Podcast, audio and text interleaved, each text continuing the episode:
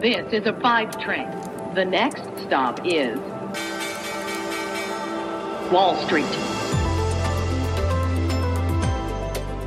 Hallo zu euch nach Deutschland und herzlich willkommen zu Wall Street Daily, dem unabhängigen Podcast für Investoren. Ich bin Sophie Schimanski aus New York und zusammen schauen wir wie immer zuallererst auf den Start des neuen Handelstages. Während der DAX bei euch in Deutschland ja mit einem Rekordhoch gestartet ist, ist der Dow bei uns momentan flach. Aber hey, der Nasdaq zieht an, eine Stunde nach Handelsstart. Die Walmart-Aktien legten um mehr als 2,5% zu, nachdem das Unternehmen im ersten Quartal ein sehr gutes Ergebnis erzielt hat, das die Schätzungen auch deutlich übertroffen hat. Mehr dazu gleich.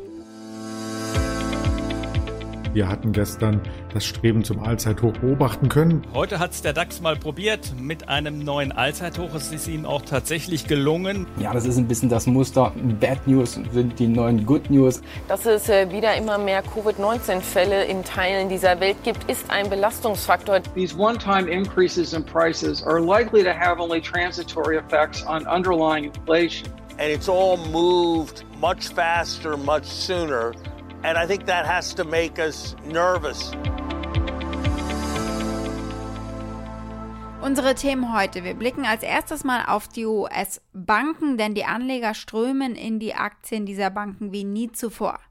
Wir blicken auf äh, drei Einzelhändler und deren Ergebnisse. Wir blicken auf Home Depot, die Baumarktkette, auf Walmart und äh, die Aktie des Tages ist die von Macy's, von der Kaufhauskette, denn die ist besonders überraschend gut äh, aufgestellt gewesen im vergangenen Quartal.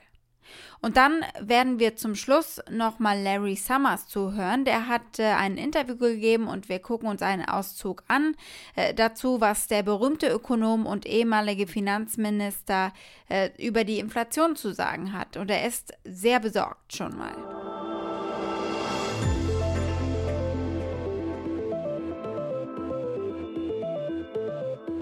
Wo fließt eigentlich gerade besonders viel Geld der Anleger hin? In die US-Banken können wir jetzt sagen. Bankaktien sind auf äh, direktem Weg für das beste Jahr jemals im Vergleich zum SP 500. Laut Analysen der Bank of America wurden in diesem Jahr rund 32 Milliarden US-Dollar in Finanztitel investiert und damit ist bereits jetzt nach fünf Monaten ein Gesamtjahresrekord erreicht. Der KBW Nasdaq Bankindex ist in diesem Jahr um 37 Prozent bereits gestiegen, während der breite S&P 500 um 11 Prozent gestiegen ist. Im vergangenen Jahr fiel dieser Bankenindex um fast 14 Prozent und er lag um 30 Prozentpunkte hinter der Performance des S&P 500, was sogar noch schlimmer war als äh, in den Jahren 2007 und 2009 äh, auch. Das vergangene Jahrzehnt war nämlich nicht einfach. Nach Jahren der Underperformance seit der Finanzkrise 2007-2008 und einem besonders brutalen Jahr 2020 in der Pandemie spüren Bankinvestoren jetzt eine Verbesserung. Der Vorteil nach einer solch schweren Phase für Aktien, die Preise sind natürlich niedriger. Analysten sagen, dass die Aktien auch billig bleiben und äh, viele Aktionäre betrachten sie als eine relativ sichere Investition, eine relativ sichere Wette, solange die Wirtschaft äh, aus der Pandemie herauswächst.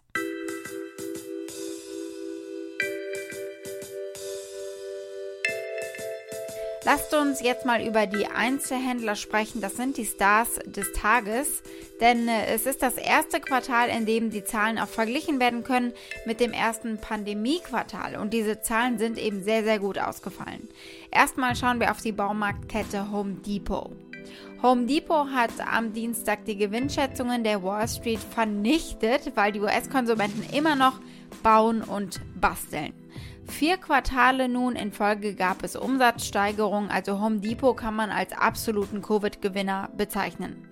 Das ist aber eine durchaus schwierige Ausgangssituation, sagt zum Beispiel TV-Legende Jim Cramer.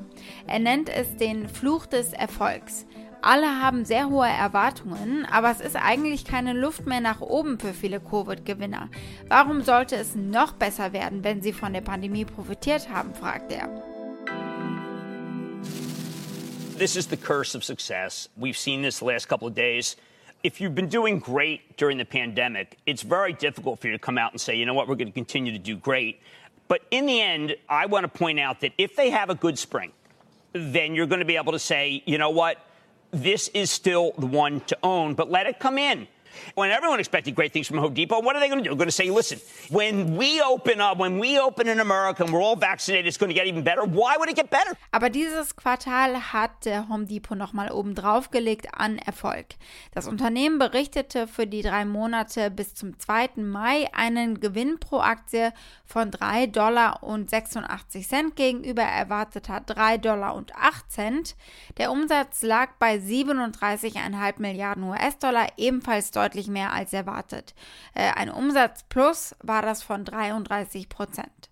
Zum Vergleich vielleicht mal vor einem Jahr stieg der Umsatz im ersten Quartal des gleichen Bereichs um 6,4 Prozent. Für das erste Quartal diesen Jahres wurden 20 Prozent mehr Kundentransaktionen gegenüber dem Vorjahr gemeldet. Die Verbraucher sind also mehr gekommen und sie haben während ihrer Besucher auch mehr ausgegeben. Die durchschnittliche Endsumme, die sie pro Besuch hingeblättert haben an der Kasse, stieg um etwa 10% auf 82 US-Dollar. Home Depot hat immer noch keinen Ausblick für das Geschäftsjahr 2021 veröffentlicht, aber mal so viel. Das Geschäftsjahr 2021 hat einen guten Start hingelegt, das sagt der CEO Craig Menier in einer Erklärung eben. Die Aktien von Home Depot sind vorbörslich angestiegen nach diesen Ergebnissen, fallen aber eine Stunde nach Handelsstart etwa 0,6 Prozent, also jetzt auch nicht deutlich. Die Aktie ist in diesem Jahr bisher um mehr als 20 Prozent gestiegen und sie haben damit einen Marktwert von knapp 344 Milliarden US-Dollar. Bleiben wir beim Einzelhandel und gucken wir, wie es für einen klassischeren Spieler gelaufen ist, für Walmart. Auch hier gab es starke Ergebnisse. Besonders gut lief es im Lebensmittelgeschäft. Also sie liefern ja Lebensmittel. Äh, und äh, das macht inzwischen die Hälfte des Umsatzes aus. Die Schätzungen für das erste Quartal haben sie übertroffen. Der Gewinn pro Aktie lag bei einem Dollar und 69 Cent bereinigt gegenüber einem Dollar und 21 Cent, die erwartet gewesen sind. Der Umsatz lag mit 138 Milliarden US-Dollar mal eben 6 Milliarden über den Erwartungen, ein Plus von 3% übers Jahr. Der Umsatz im gleichen Geschäft, also die Same Store Coms, bei dem die Entwicklung in einzelnen etablierten Filialen verfolgt wird, stieg in den USA um 6%. Das ist natürlich bemerkenswert, weil ja im gleichen Quartal letztes Jahr die Hamsterkäufe stattgefunden haben. Vielleicht haben die Analysten auch deswegen so daneben gelegen und eben gar nicht zu hoffen gewagt, dass sie so gut ausfallen. Die Kollegin Courtney Reagan auf CNBC. You know, analyst estimates for a lot of companies, Walmart included, have really been kind of all over the map here. I think they were looking at that stock up quarter from last year in Q1 and weren't exactly sure how much of that they were going to hang on to when it came to that comparable sales hmm. number. And Brett Biggs also did notice note that grocery share did also grow. And remember, that's more than half of Walmart's revenue. So that's really important. Perhaps the analysts weren't expecting that share to grow even further. But uh, yeah, a little bit off here on the estimates compared to what Walmart actually put up. Das Umsatzwachstum im US-amerikanischen E-Commerce, also im Online-Bereich, verlangsamte sich aber auf 37% Wachstum, weniger als in den vergangenen Quartalen. Im vierten Quartal stieg der Online-Umsatz zum Beispiel um 69% Kündigt sich da jetzt die Abkühlung auf hohem Niveau an? Walmart selber ist optimistisch. Das Unternehmen hat seinen Ausblick für das Geschäftsjahr angehoben. Sie erwarten, dass das Ergebnis pro Aktie und das Betriebsergebnis von Walmart USA im hohen einstelligen Bereich steigen werden. Kommen wir zur Kaufhauskette Macy's. Die positiven News gehen hier weiter für Einzelhändler und weil sie extra aktiv sind diesen Morgen, sind sie auch unsere Aktie des Tages.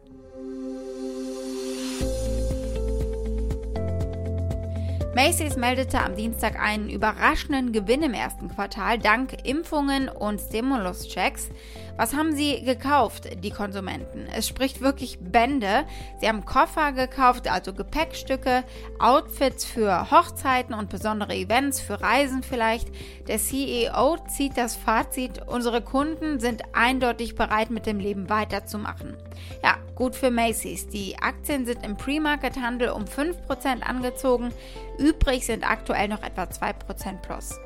Das Ergebnis pro Aktie lag bei 39 Cent bereinigt gegenüber einem erwarteten Verlust von 41 Cent.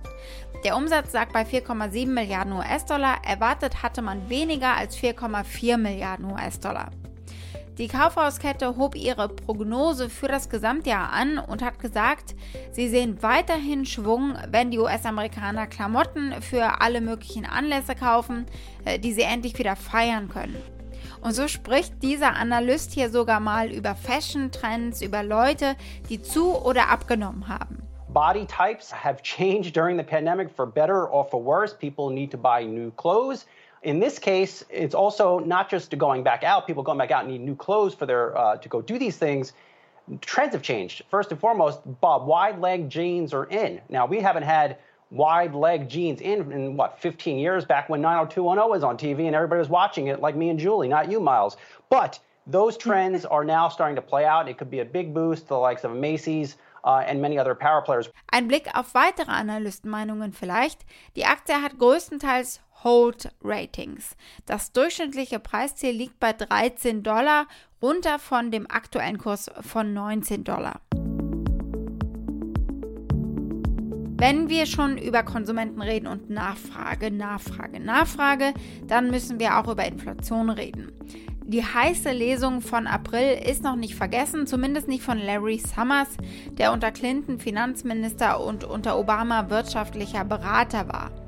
Er sagt, die Notenbank sei zu positiv, was die Inflation betrifft.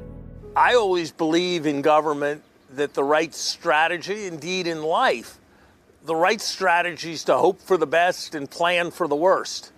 And the Fed seems to be planning for a very benign scenario that we certainly can't count on. And I don't think anybody at the Fed, Vice Chairman Clarida acknowledged this in the last day or two, thought that inflation would be anything like the number we saw in April. You have to make a judgment do we think from here that supply factors are going to be bigger than demand factors or vice versa? Am Ende müsse man sich ein Urteil bilden, welche Seite dominiert, die Angebotsseite oder die Nachfrageseite. Summers sagt, dass die Faktoren auf der Nachfrageseite überschäumen mit äh, niedrigen Zinsen und Stimuluschecks und äh, Ersparnissen. Er geht von weiter steigender Inflation aus und das wird das Vertrauen am Ende in die Regierung beeinträchtigen, wenn die die Inflation nicht unter Kontrolle hat. From the point of view of attitudes and trust in government, people seeing that the government can't maintain relatively stable prices and stop inflation from cutting heavily into their paychecks has got to have an effect on trust and confidence in government. Wall Street. Das war's mit Wall Street Daily für heute. Ich hoffe, ihr seid morgen wieder mit dabei. Dann kommen unter anderem erste News von der Google Entwicklerkonferenz. Für Fragen oder Vorschläge erreicht ihr mich via E-Mail unter wall-street-daily at mediapioneer.com. Einen schönen Abend und bis morgen, eure Sophie.